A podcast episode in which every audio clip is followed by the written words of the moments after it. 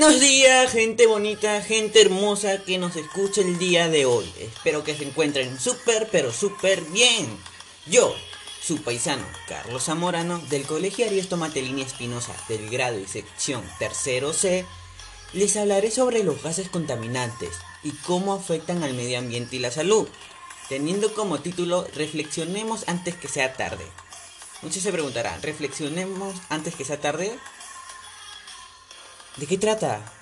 ¿Qué tiene que ver con el medio ambiente y la salud? No le veo el sentido. Pues, mi estimado oyente, el título como el tema tienen mucho en común, más de lo que tú y yo creemos o sabemos. Si eres una persona que no conoce mucho del tema, no te preocupes que te lo vamos a explicar en estos momentos. Con el paso del tiempo, el mundo se volvió un lugar lleno de gases contaminantes, como tóxicos.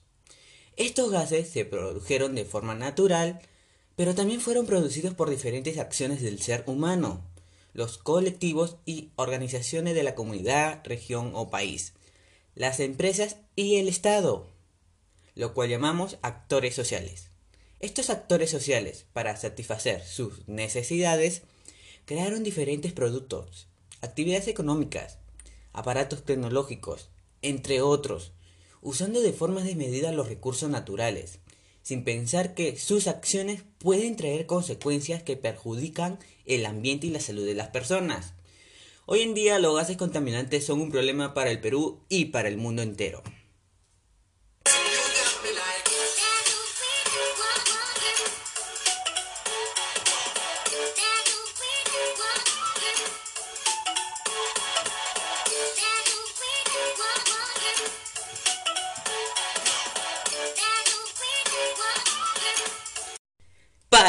Empezar, hablaremos sin más preámbulos sobre los gases contaminantes y cómo se producen.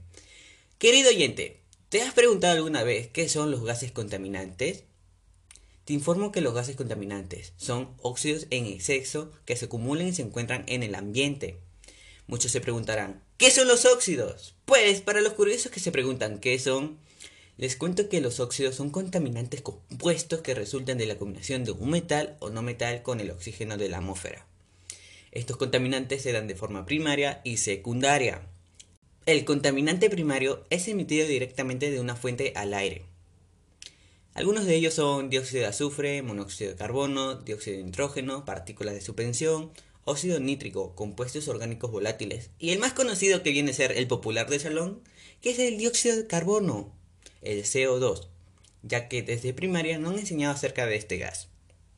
El contaminante secundario, en cambio, se forma cuando otros contaminantes, que vienen a ser los contaminantes primarios, reaccionan en la atmósfera, como ozono, trióxido de azufre, óxido nítrico, entre otros. Y ahora, ¿cómo se producen estos gases? Estos gases se producen de forma natural por erupciones de volcanes, tormentas de viento o arena, incendios forestales, relámpagos, y estos son solo algunos. Pero también se produce de forma no natural, debido a las acciones del ser humano. Sí, querido amigo, tú y yo somos actores sociales que producimos estos gases. Muchos querrán preguntarme, ¿y yo por qué? ¿Qué hice yo para crear estos gases? ¿Estás loco, Carlos? Bueno, aunque no lo crean, sí contribuimos en la producción de contaminantes. Y no, no estoy loco, para nada. Yo te voy a nombrar tres, que son las industrias, los restaurantes y el transporte. Comenzando con el primero, les voy a contar algo que ocurrió debido a esta actividad.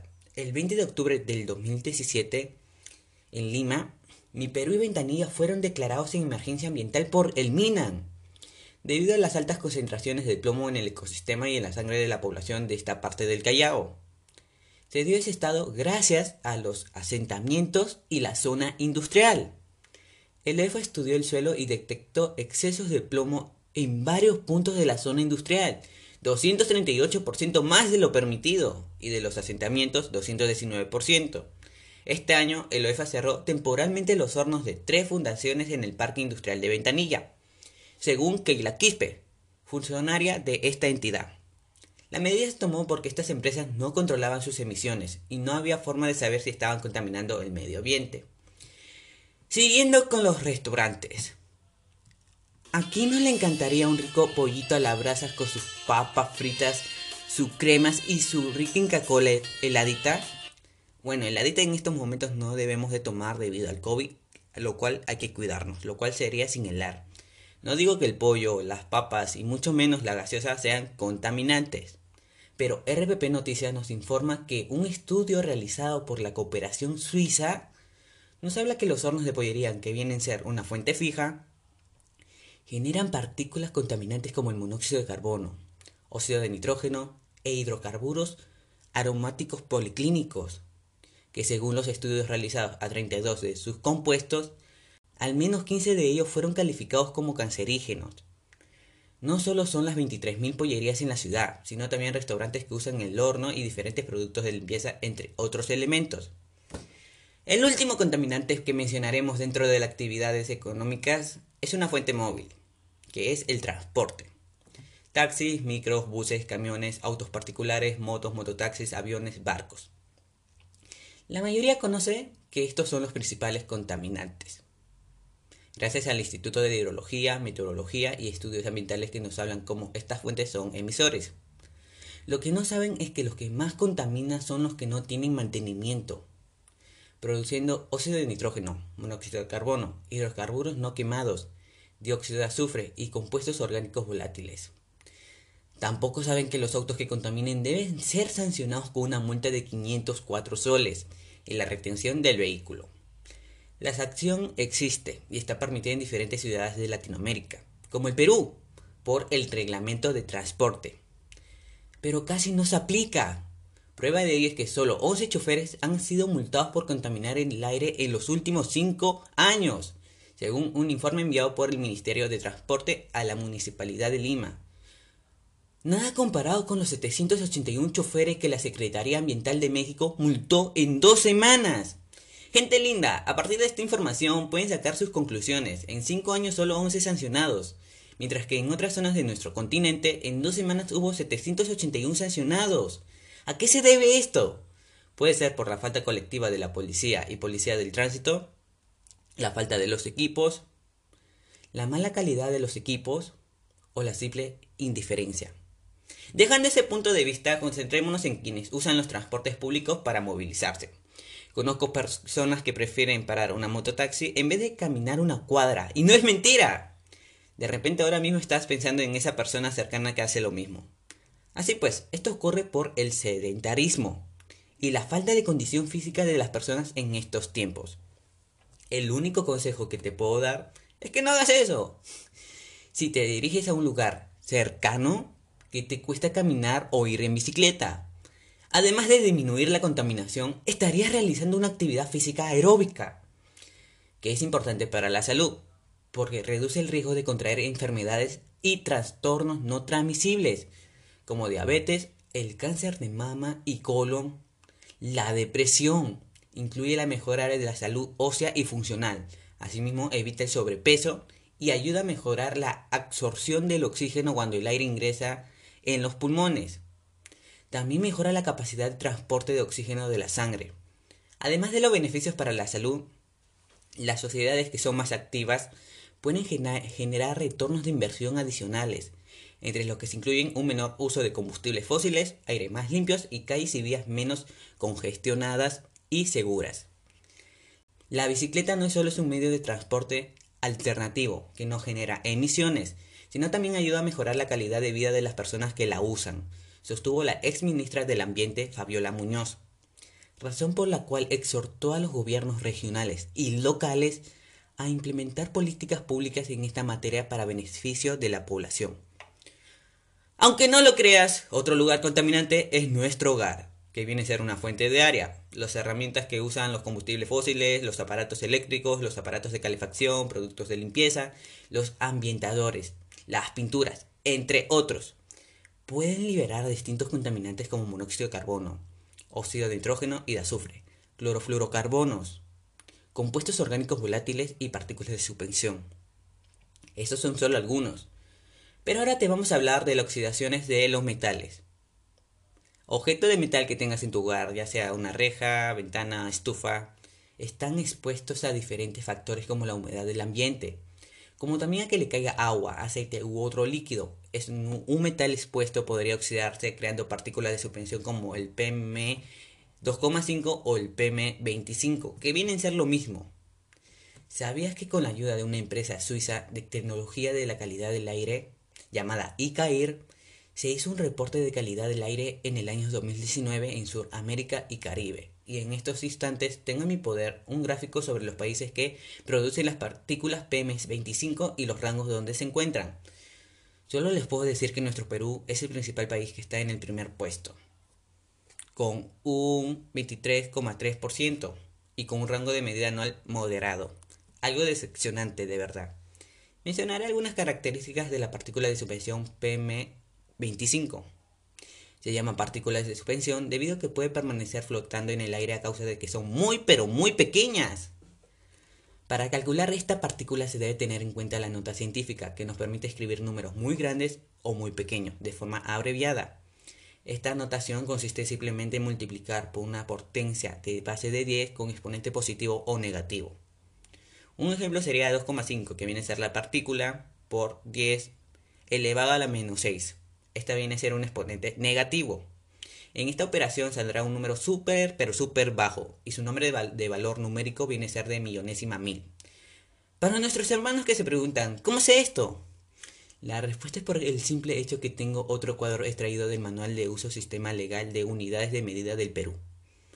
Ley 23.560. Bueno, siguiendo, su mayor concentración se da en los metales pesados, ya sea hierro, plomo, zinc, etc. Una de las fuentes de las emisiones es por el desgaste de la maquinaria, quiero decir el proceso de oxidación de estas. La emisión de esta partícula se da por una parte en el hogar, ya que la mayoría de los peruanos no cuidan los metales que tienen. Pues, mis queridos amigos, les voy a dar dos propuestas que les pueda servir en el hogar y no produzcan estas partículas. El primero es que si tienes un objeto metálico de gran tamaño como una reja, debes de aplicarle un producto anticorrosivo o antioxidante, que se puede conseguir en la ferretería más cercana a tu casa o en Promar, donde tienes 30 días para cambios y devoluciones. Con Promar tus compras son 100% confiables, con garantía de un año en todos sus productos. Ingresa y encuentra más productos en Promar. Bueno, luego de la publicidad que me acabo de hacer, Promar, si escuchas esto, podemos hacer negocios. Yo ahí lo dejo en tus manos. ya, dejando de lado las bromas, el tiempo que debes de aplicar a estos metales dependerán de la marca que compres. Mi segunda propuesta es que los metales que tengas en casa lo ubiques en un lugar seco y no húmedo. Si tienes objeto de metal de un tamaño mediano o pequeño, lo puedes ubicar dentro de una bolsa y en lugar seco, como ya había dicho, lo cual evitará crear estas partículas. Luego de ver cómo se producen estos contaminantes, qué son, la forma en la que se originan, te invito a seguir escuchando este tema importante que trata sobre los contaminantes y cómo afectan a la salud física y emocional.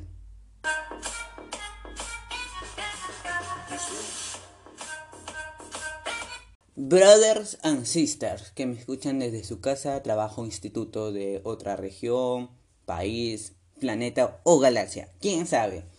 ¿Conocías que 14.000 personas murieron en el año 2016 por ataque al corazón, derrames cerebrales y cáncer al pulmón debido a la contaminación del aire?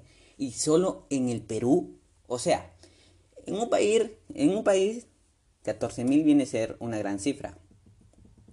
Ahora, imagínate cuántas personas mueren al año en el mundo por la contaminación del aire a causa de una enfermedad coronaria, pulmonar obstructiva, crónica, entre otros. Bueno, yo les había hablado sobre el caso de los distritos de Ventanilla en Perú, donde se encontró plomo en la sangre de varias personas. En aquellas zonas contaminadas, no les conté que las brigadas de salud de Minsan y la direza de Callao tuvieron que hacer varios tamizajes de sangre para ver si su salud estuviera en peligro o no.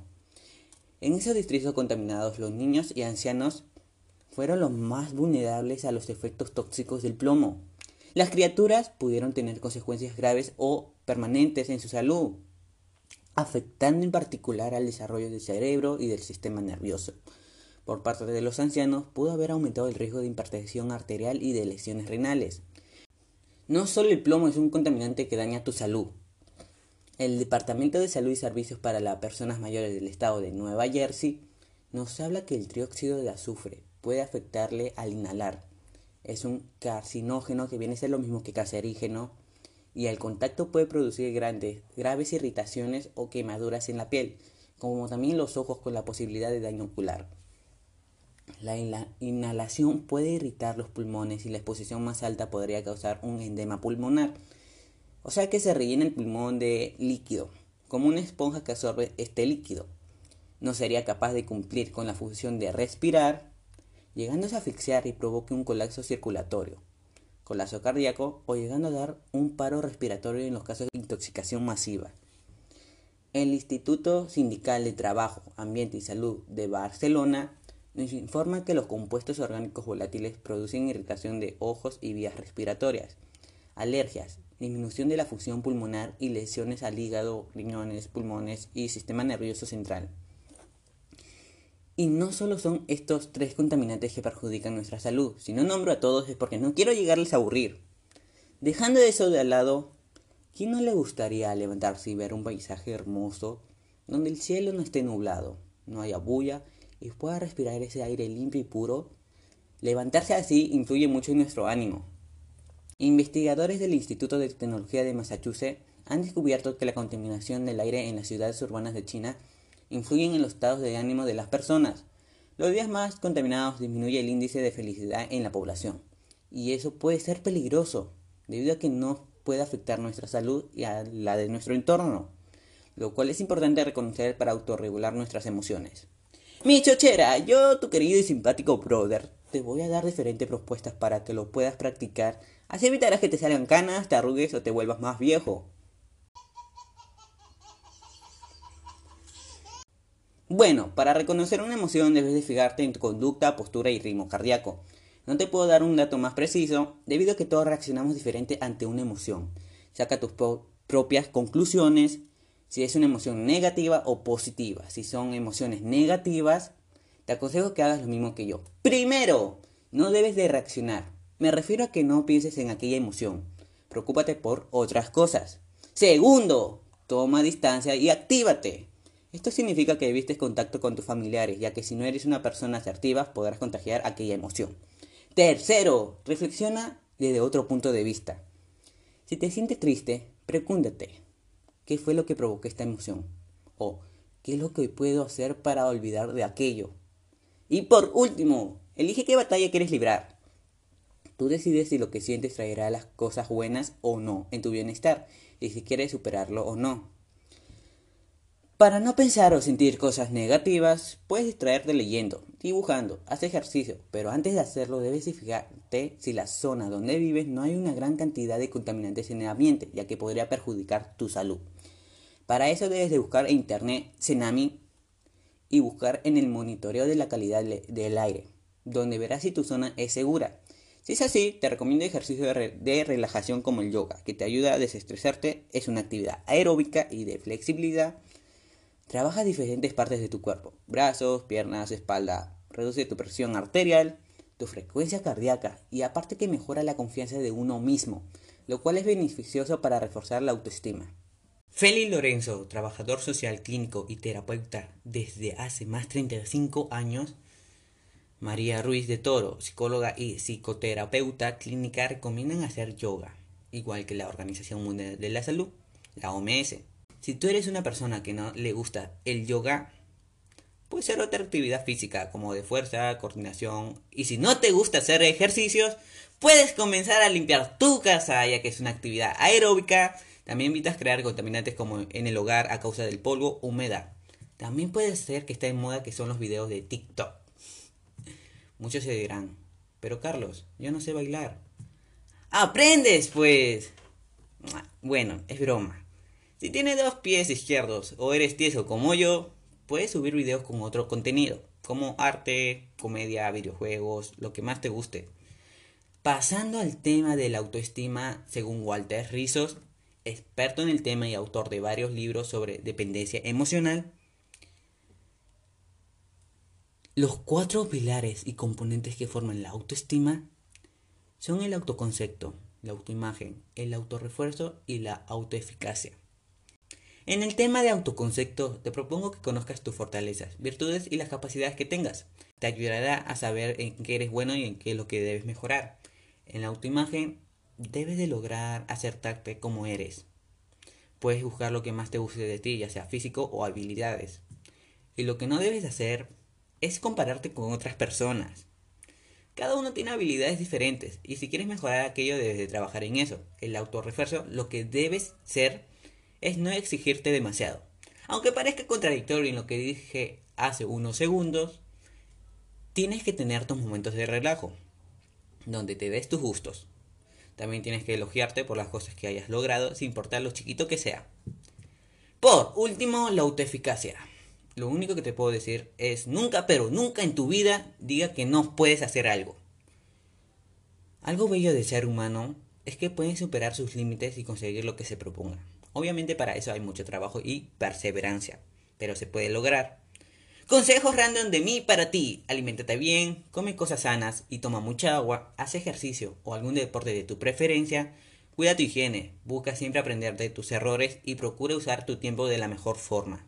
Recuerda, por cada sentimiento negativo que no controles te estarás haciendo daño a ti y a tus seres queridos. Para concluir le voy a dar propuestas que tú y tu familia puedan hacer sin la necesidad de tener un ingreso económico fuerte o necesiten una gran cantidad de personas. Evitar el consumo de electricidad. En la actualidad la mayoría del mundo no usan la electricidad o energía renovable, lo cual la electricidad es inevitable. El último informe de la Agencia Europea de la Energía analizó los datos, los datos sobre las emisiones de las mayores instalaciones industriales como las plantas de combustión de carbón y petróleo para la producción de electricidad y continúan siendo las responsables de la mayoría de las emisiones de CO2, dióxido de sulfuro y óxido de nitrógeno. Aparte que debemos desconectar los aparatos tecnológicos que no usemos o no tengan una función importante en el hogar.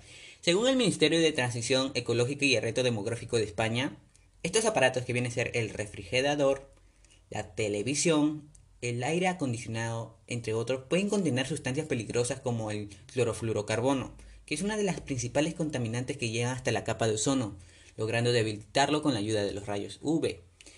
Y es un contaminante que demora en desaparecer. Esto nos perjudica porque habrá una gran cantidad de radiación que llegue a la Tierra, provocando cáncer a la piel, quemaduras de sol, envejecimiento acelerado y enfermedades oculares. Si hacemos esta propuesta beneficiará en la salud porque no habrá muchos gases contaminantes que produzcan irritación en los pulmones y disminuye la resistencia a enfermedades infecciosas, entre otras cosas que nos informa el CERCAN. En el ambiente beneficia la capa de ozono, habrá un aire puro y en, la, economía, ya que el uso de los servicios en nuestro hogar bajará, lo cual el monto de recibo no será tan alto. Reusar los productos orgánicos desechables, ya sea cáscara de huevo, fruta, apertura.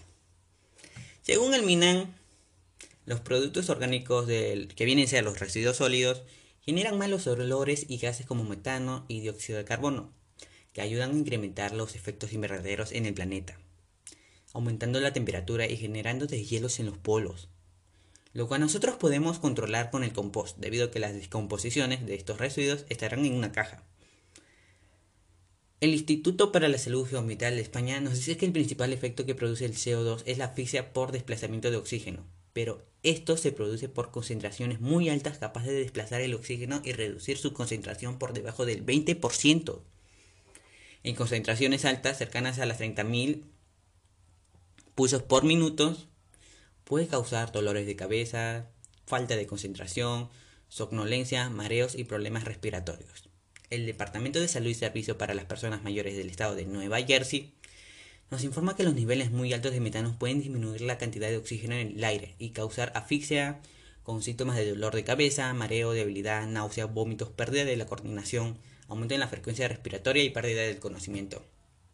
Donar los recursos no naturales a empresas o reciclarlos, como el plástico.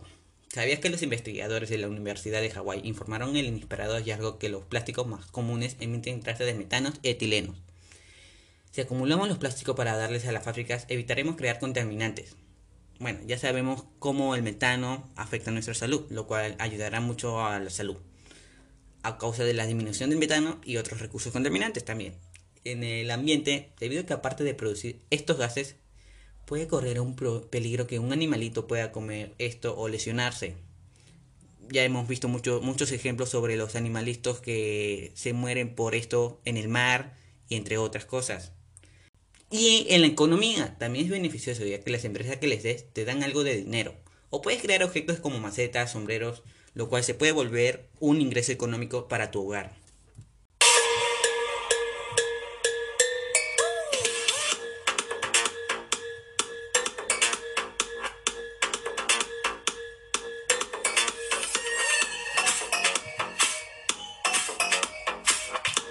Bueno, criaturitas del Señor, debemos de reflexionar sobre este tema tan importante que incluye a todo el mundo. Te invito a practicar estas cinco propuestas en tu comunidad y hogar. Si tienes hijos, hermanos, sobrinos pequeños, abuelos o padres mayores de 50 años, piensa en ellos, que son los más vulnerables en este tema. Cuidemos nuestro planeta, cuidemos el aire, si queremos seguir sanos para poder ver cómo el Perú gana un mundial de nuevo o una Copa América. Esto es un hasta luego. Me escucharán nuevamente en el siguiente podcast. Además pueden seguirme en mis redes sociales como Carlos Zamorano. Quiero agradecer antemano a las personas que hayan escuchado este podcast, que viene a ser el primero que he realizado. Va a haber más al futuro. Recuerden, cuidar el medio ambiente no es una acción, sino un deber.